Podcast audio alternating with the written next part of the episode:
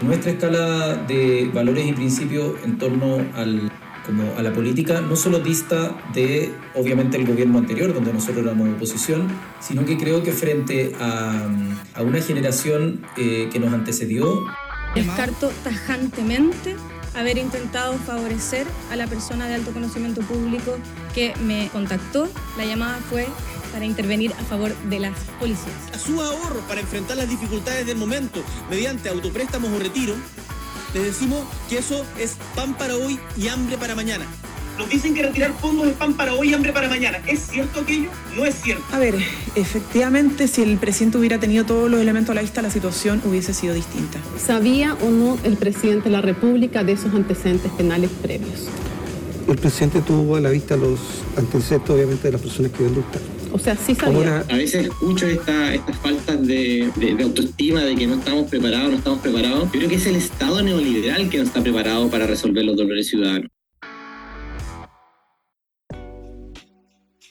Bienvenidos a Stakeholders, un podcast de política, políticas públicas y comunicación estratégica.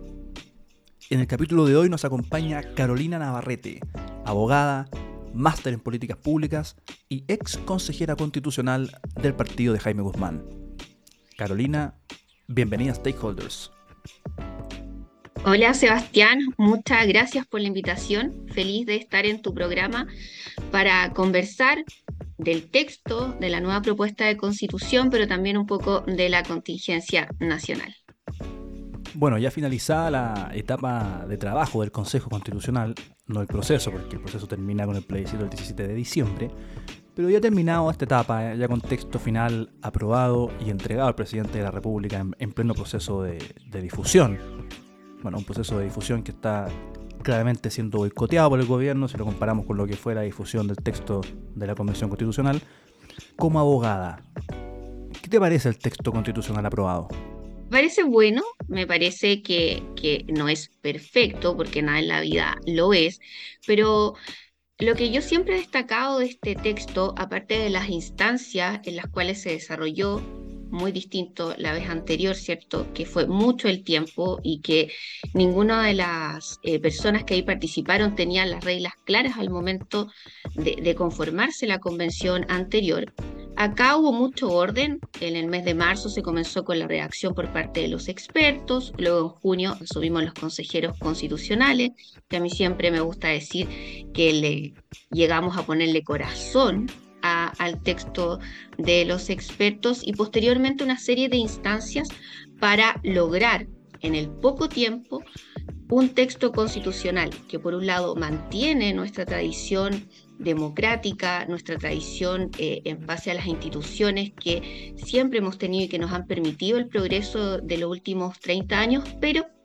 con las innovaciones y las modificaciones que el Chile de hoy necesita. Entonces, en el balance, más menos, cuestiones positivas, cuestiones negativas, yo no diría que negativas, pero obviamente uno como abogada, si se mete al texto, a los conceptos, obviamente por criterio de uno personal, pudiesen haber quedado de mejor manera, pero en el balance general es un buen texto, es un buen texto que nos ayuda a cerrar, por un lado, este proceso constitucional, pero no solo por eso, sino que porque con total convicción eh, le digo a todos los que nos están escuchando que este es un texto que responde al tiempo que vive el país hoy, es un texto que va a permitir generar un pacto social en el futuro, porque sabemos que los efectos no van a ser inmediatos, pero un pacto social que va a permitir que Chile se desarrolle de mejor manera, que los ciudadanos chilenos y todos aquellos habitantes que estemos en este país se sientan más seguros, tengan más y mejores derechos y podamos tener un sistema político que sea muy eh, actualizado, más representativo, que pueda otorgarnos mejor gobernabilidad a los gobiernos futuros como tú misma dijiste, los consejeros llegaron a ponerle corazón al texto porque hay que recordarle a la gente que este proceso constitucional tiene varias etapas. La primera obviamente fue la de la comisión experta, que hizo entrega del anteproyecto, pero algunos comisionados expertos y, políticos de izquierda pensaban o quieren hacer creer a la ciudadanía que ese anteproyecto era un punto de llegada, un punto final pero todo lo contrario, el anteproyecto era un punto de inicio para el trabajo que venía en la siguiente etapa. Y bueno, después en la elección de mayo, la ciudadanía eligió democráticamente a los consejeros constitucionales que quería que los representaran en esta segunda etapa del proceso. Pero además, este proceso tuvo una etapa de participación ciudadana muy importante, con cientos de audiencias públicas, con muchos insumos recibidos, con iniciativas populares de norma, etc. Cuéntanos un poco sobre ese proceso y qué te pareció. Sí, eh, mira, concuerdo contigo en el que, bueno, nosotros como, como consejeros teníamos que llegar y llevar los dolores de, de la ciudadanía y también cumplir con eh, lo que hicimos campaña. Te doy solo dos ejemplos que están recogidos en el texto, la Defensoría de las Víctimas y eh, mantener los, eh, la propiedad y la heredabilidad de los fondos previsionales. Fueron dos de mis consignas que yo repetí al momento de hacer campaña y que puedo decir con total tranquilidad el día de hoy que están consagradas a nivel constitucional. Y respecto a lo que tú me preguntabas específicamente de la participación ciudadana, este proceso, al igual que el otro, solamente que en este proceso sí dio resultado y sí vemos específicamente normas que fueron recogidas por nosotros los consejeros en el texto final, eh, hubo una participación ciudadana a nivel de eh, grupos académicos, distintas fundaciones, pero también de eh, la sociedad civil organizada que, por ejemplo, llegó a la comisión en la que yo participé, la comisión número 3 de Principios, Derechos Civiles y Políticos, con temas tan sensibles como toda vida cuenta, el tema de los cuidados, entre otros que para mí por lo menos son esenciales ¿Para qué decir la paridad de entrada y la paridad de salida que fue ampliamente debatida?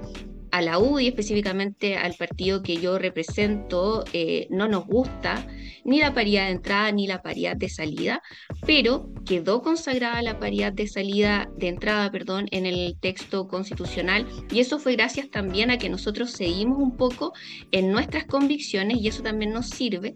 para eh, argumentar que esto no es un texto escrito solo por un eh, sector político. La paridad de entrada está consagrada a nivel constitucional a diferencia de lo que actualmente tenemos, que es una norma transitoria, que está vigente hasta el año 2030 aproximada, aprox, y el, y el tema también de la paridad de salida eh, quedó también en una norma transitoria para que solamente se aplique al Congreso Nacional en esta proporción 60-40 de un sexo sobre el otro. Y así muchos otros ejemplos.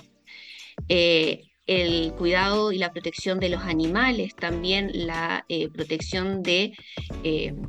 el derecho preferente de los padres a educar a sus hijos, con mi plata no, un poco relacionada con lo que yo te hablaba de mantener la propiedad y la heredabilidad de los fondos previsionales, el respeto por las actividades que dan origen a la identidad de ser chileno, salud protegida, estados sin pitutos, tolerancia cero a la violencia, derechos fundamentales, fundamentales para las personas con discapacidad, son todos temas que fueron abordados a raíz de las iniciativas populares de norma, porque una de las maneras de eh, poder participar la ciudadanía en este proceso 2023 fueron las iniciativas populares de norma, que eh, son artículos sobre temas que ellos propusieron ¿cierto? Y que eh, tuvimos que votar todos los que, los que tenemos clave única, podíamos apoyar hasta cierto número de iniciativas y las que cumplían más de 10.000 eh, firmas debían ser debatidas en las comisiones que corresponden. Entonces, acá hay un claro ejemplo de que es un texto que recogió la participación ciudadana, no como la vez anterior, que ninguna de las normas, ninguno de los intereses que representó la ciudadanía quedaron en el texto de la convención que se elaboró el año 2022. Dentro de las innovaciones que esta propuesta constitucional tiene, que son varias y más adelante las vamos a conversar más en detalle, también se innovó en materia de tratados internacionales, lo cual ha traído una cierta polémica y, varias fake news en ciertos sectores de la derecha, con críticas respecto a que se perdería nuestra soberanía, que la ONU va a gobernar el país, que se dejó la puerta abierta a la Agenda 2030, etcétera, etcétera algunas bastante ridículas por lo demás, pero otras que podrían, podrían tener cierto asidero. ¿Qué tanto se modificó o innovó en materias de tratados internacionales respecto de la jerarquía constitucional y respecto de la aplicación del soft law? Innovación, no mucho, pero sí certezas. Eh, el problema que tiene nuestra constitución actual, y que eso lo, vimos a través de distintas eh, distintos académicos de las universidades más prestigiosas de nuestro país que fueron a la comisión a explicar cuál sería la mejor manera de terminar con la falta de concreción que respecto a este tema tiene la actual constitución eh, habían dos posturas bien distintas. La, obviamente de la izquierda era ojalá que los tratados internacionales de derechos humanos, porque eso es lo que a ellos les interesa, estuvieran supraconstitucional, es decir, fueran normas sobre la constitución y que por, por lo tanto obligan al Estado de Chile en el texto de los tratados y también las interpretaciones que distintas organizaciones internacionales hacen de ellos, que es el denominado soft law. Ahora, ¿Qué ocurrió? En definitiva, después de esta larga discusión y de eh, poder llegar a una postura de, acuerdo, eh, por lo menos para nosotros, es que se dejó por un lado muy bien establecido, muy claro que la Constitución sigue siendo la norma suprema de la nación y que aquellos tratados de derechos humanos ratificados por Chile que se encuentren vigentes van a seguir formando parte de eh, nuestra legislación de ganar el a favor en diciembre. Pero además lo más importante, Sebastián, es que acá se dejó claro que lo vinculante, es decir, lo que obliga al Estado de Chile eh, a respetar de los tratados internacionales sobre derechos humanos es el texto de los tratados y se deja expresamente establecido y eh, se despeja cualquier duda de que interpretaciones de organismos como la ONU u otros a nivel internacional hagan de los tratados vigentes en Chile no van a ser vinculantes para el Estado, solo es vinculante para el Estado de Chile el texto específico de sus tratados. Y para mí eso es una redacción y un tema un poco más bien técnico, ¿cierto? Eh, pero que es muy importante en la certeza que da, por un lado, lo que ya, y lo reitero porque es muy importante que la constitución es la norma suprema de la nación y, lo, y además lo único que obliga al Estado de Chile cuando va a ingresar un nuevo Tratado Internacional de Derechos Humanos a su legislación o también los que ya están vigentes es el texto de los tratados. El texto de los tratados que muchas veces es un texto más bien general. Eh, si alguno de nosotros ha leído un, Tratado de Derechos Humanos es bien eh, general para que pueda ser aplicado cierto a los distintos países que lo suscriben. No va mucho al detalle y por lo mismo es que eh, todo, eso que ingrese va a obligar al Estado de Chile solo respecto de los tratados y también decir que eh, estos nuevos tratados que puedan venir en el futuro nunca van a poder ser contrarios a la Constitución. Es decir, los tratados que suscriba el Estado de Chile en el futuro tienen que conversar y tener plena concordancia con los principios eh, que en el texto propuesto por el Consejo 2023 se establecen. Oye Carolina, y respecto de otra crítica que se le ha hecho a la propuesta constitucional desde las izquierdas, y particularmente desde la izquierda más extrema, que ahora, dicho sea de paso, cambió todo su discurso respecto de lo mala que era la constitución del 80, que era la constitución de Pinochet, la constitución de Jaime Guzmán, etcétera, etcétera, y que ahora resulta maravillosa. Bueno, en fin. Hay muchas cosas que son innovaciones constitucionales en esta propuesta, y que las izquierdas siempre dijeron que debían estar en la Constitución para generar un cambio real, para garantizar el bienestar de los chilenos. Y ahora resulta que, dicen las izquierdas, todas estas innovaciones no sirven para nada, que no deberían estar en la Constitución, que son materias de políticas públicas, que son materias de leyes ordinarias, de decretos, de planes de gobierno, etc. Pero dentro de estas innovaciones constitucionales, muchas de ellas son mejoras respecto de la Constitución vigente, que tendrán aplicación en el corto plazo y, que son mandatos constitucionales que irán en directo beneficio de la ciudadanía, no son cosas etéreas, como por ejemplo la creación de la Defensoría de las Víctimas, la Fiscalía Supraterritorial, la indemnización a las víctimas de terrorismo o de que estamos en medio de esta polémica del abogado Luis Hermosilla, quien hablaba de coimear a funcionarios públicos, acá se establece la muerte cívica para los funcionarios corruptos. ¿Qué tan parecido esas críticas de las izquierdas? Mira, me parecen totalmente con fines electorales, con fines de eh, poder confundir a la ciudadanía, lo que en primer lugar me parece muy grave, porque eh, estamos menospreciando a, las personas, estamos haciéndoles creer a través de estas frases hechas. Eh, de la típica clase de lucha, que es mejor, como tú decías, algo irrisorio, que están defendiendo la constitución de Pinochet. Tú y yo sabemos que de la constitución de Pinochet queda poco y nada con todas las reformas que se le han hecho desde su inicio, partiendo por lo más grave que a mí me parece los quórum para modificar, para modificar la constitución, y me parecen, como digo, medidas desesperadas, medidas que eh, la izquierda sabe ocupar muy bien porque ellos tienen eh, un muy buen discurso, en muy, eh, una forma de decir las cosas que genera mucha convicción y sumado a aquello, con la inacción que ha tenido el gobierno sobre la obligación de informar a los ciudadanos sobre el texto eh, de la, de, propuesto por el Consejo Constitucional, eh, me parece que hace la mezcla perfecta para que las personas sigan estando en ignorancia, en desconocimiento de todos los avances eh, que tú indicabas. Y esos son solo algunos ejemplos. Entonces, rechazo ese tipo de actitudes. yo lo dije en un programa que participo todos los días jueves en, Radio Agricultura, que a mí lo que me preocupaba este programa fue realizado antes del cierre del proceso constitucional el 7 de noviembre y por lo tanto que a mí me preocupaba que desde el 8 de noviembre este sector eh, político de nuestro país, la izquierda, solamente se dedicara a impartir frases de miedo, a impartir frases alarmistas y que el debate finalmente fuera de todo menos del texto, del articulado. Es por eso que programas como este se agradecen eh, en este contexto de, eh, de campaña porque nos permite, por un lado, desmentir estas noticias falsas, pero también, y más importante, resaltar las innovaciones y lo positivo que tiene este nuevo texto para Chile. Claro, y en, esa línea, otro, otro caballito de batalla ha sido el tema de las mujeres, de que básicamente este texto nuevo es un retroceso civilizatorio, que uno no sabe con qué lo están comparando, supuestamente, porque lo que hay que comparar, reitero, es texto vigente con la propuesta constitucional. Y, este texto vigente, si hay algo que, que realmente está reforzado,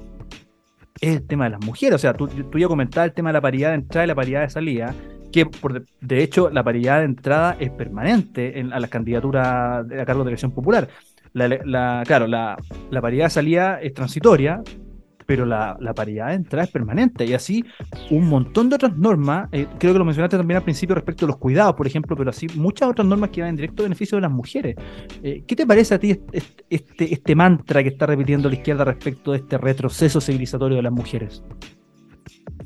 Tú tocaste un punto súper importante porque hay que ver este retroceso con qué texto lo están comparando. Si lo están comparando con el texto de la convención anterior que otorgaba derecho para todos, otorgaba eh, cuestiones que en realidad ni siquiera, ni siquiera eh, eran dolores o necesidades de las personas y mínimo y por supuesto que menos de las mujeres, eh, obviamente que es un retroceso para los fines que ellos querían lograr a futuro de haberse aprobado eh, el texto de la convención anterior. Lo que hoy día tenemos en la propuesta del Consejo Constitucional y el proceso constitucional 2023 son reales avances, como, como tú lo indicabas. Está el tema de los cuidados, cuestión que también fue ampliamente debatida para poder dejarla lo más amplia posible y no amarrar al legislador para que después pueda crear una buena política pública que pueda ser implementada y que recoja las preocupaciones de todas las mujeres y hombres en menor medida cuidadoras y cuidadores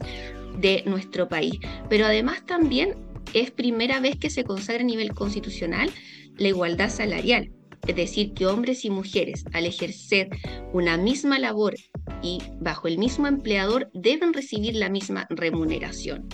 Y también, por ejemplo, qué decir del Plan Universal Básico de Salud o el Plan Universal de Salud, donde siempre eh, las mujeres hemos sido eh, castigadas, ¿cierto?, con un plan de mayor valor porque somos mujeres, porque estamos propensas a embarazarnos, ¿cierto? Porque a, veces tenemos más, preexistencia que eh, los hombres. Y este Plan Universal de Salud avanza no solo en igualar la cancha para eh, hombres y mujeres eh, en materia de salud. comentarle a todos quienes nos escuchan que este es un plan que no va a distinguir ni por sexo, edad ni preexistencia. Y además en esa materia, en materia de salud, todos vamos a partir de la misma base ¿Y por qué me enfoco en ese tema? Porque la salud es algo transversal a todos los chilenos. Todos nos podemos ver expuestos ante alguna enfermedad, ante algún, eh, alguna emergencia y que tenemos que recurrir o al sector público o al sector privado. Lo primero es decir que la libertad que actualmente tenemos de elegir entre un sistema y otro se mantiene. Pero ¿cuál es la gran innovación y el gran avance? Que este plan universal de salud vamos a partir todos de la misma base, es decir, todos vamos a tener, por decir, un bono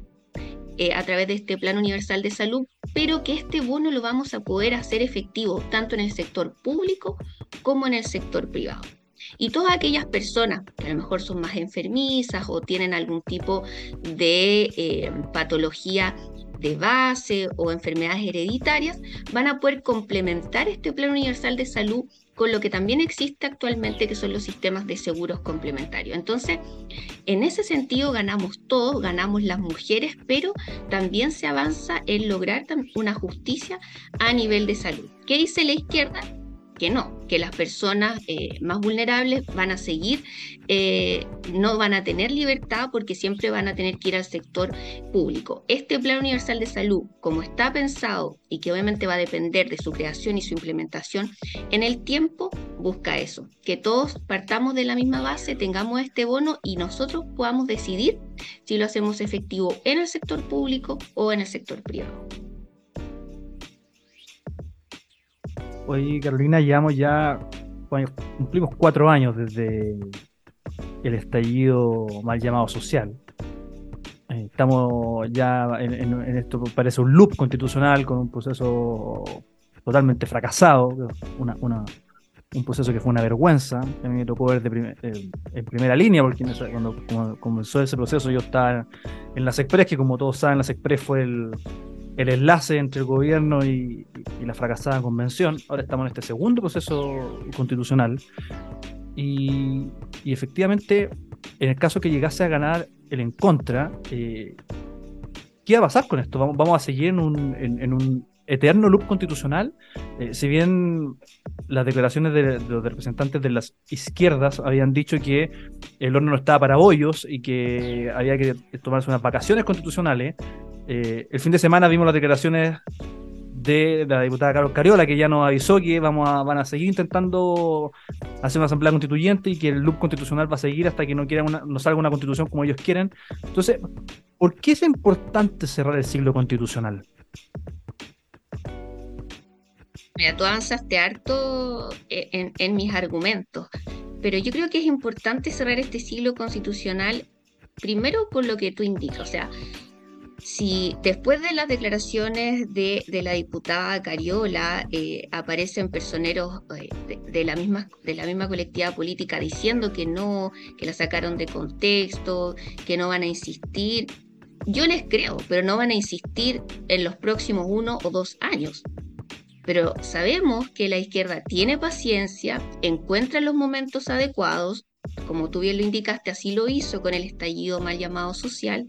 y va a esperar, y va a esperar lo más probable el próximo gobierno para volver a levantar todas las inquietudes que yo te aseguro están recogidas en esta propuesta de constitución. Porque lo que hay que decirle a la gente es que a la izquierda no le preocupan los dolores de las personas, a la izquierda no le preocupan las preocupaciones que tienen día a día los chilenos, si no apoyarían el tema de las contribuciones, si no valorarían que cinco derechos sociales se encuentren protegidos por el recurso de protección, valorarían que eh, las mujeres tengamos un gran avance en materia de constitucionalizar muchos de los eh, de, las preocupaciones o los problemas que enfrentamos el día de hoy, pero no lo hacen porque ellos quieren ir más allá. Ellos quieren cambiar todo nuestro sistema político, quieren cambiar nuestras bases institucionales, en refundar el país como lo intentaron en el año 2022 y por lo tanto, eh, para mí que gane el en contra eh, es, la debacle total. Pero al igual como que gane, que gane el a favor no va a ser la debacle total al día siguiente, ni tampoco las mejoras van a ser al día siguiente, pero sí nos enfrentamos a un escenario mucho más incierto, porque sabemos que en algún minuto va a estar ahí, van a volver con, alguna, eh, alguna inestabilidad, un nuevo estallido social solamente por sus intereses. En cambio, si gana el a favor, a mí lo que más eh, me, aparte de que yo estuve ahí participé de este proceso en primera persona, sé que es un texto bueno, que como hablamos e, en, el programa, eh, entrega muchas innovaciones, pero también mantiene eh, temas que son muy importantes mantener por nuestra institucionalidad, es que el tema de cerrarse el 17 de diciembre, de ganar el a favor inmediatamente, y lo han dicho bancos internacionales, lo han dicho varios economistas de todos los sectores, que a lo mejor no están de acuerdo con todo el texto, pero lo más importante y lo que Chile necesita hoy es estabilidad política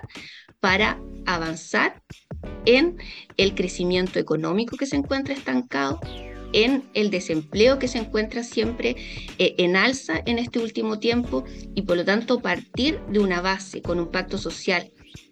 sólido que representa esta propuesta constitucional, para mí es muy importante eso, para darle un mensaje también a las economías externas de que Chile tiene una nueva constitución, ya cerró este ciclo de inestabilidad y que pueden volver a confiar en este país y que pueden volver a invertir y a darle trabajo a las personas, que raya para la suma, a todos finalmente lo que nos preocupa es poder tener trabajo el día de mañana, porque desde eso, de eso, desde esa base, tú puedes eh, continuar tu vida familiar,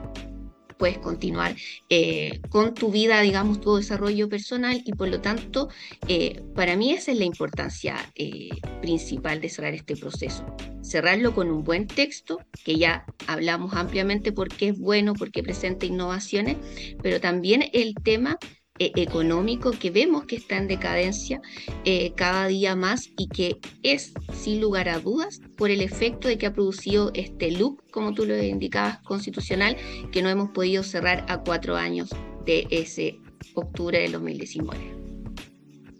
Por último, en un tuit para el GC del matinal, ¿por qué hay que votar a favor el 17 de diciembre? Hay que votar a favor porque nos tenemos que dar la oportunidad de tener un nuevo pacto social. Hay que votar a favor porque nos tenemos que dar la oportunidad de hacernos cargo de la crisis de seguridad y darnos la oportunidad de por primera vez en nuestra historia escribir una constitución en democracia y en democracia que recoge realmente los anhelos ciudadanos y los anhelos que tienen los chilenos día a día eh, en su vida. Carolina Navarrete, abogada, máster en políticas públicas, ex consejera constitucional de la Unión Demócrata Independiente. Gracias por habernos acompañado en Stakeholders. Gracias a ti, Sebastián. Que estés muy bien.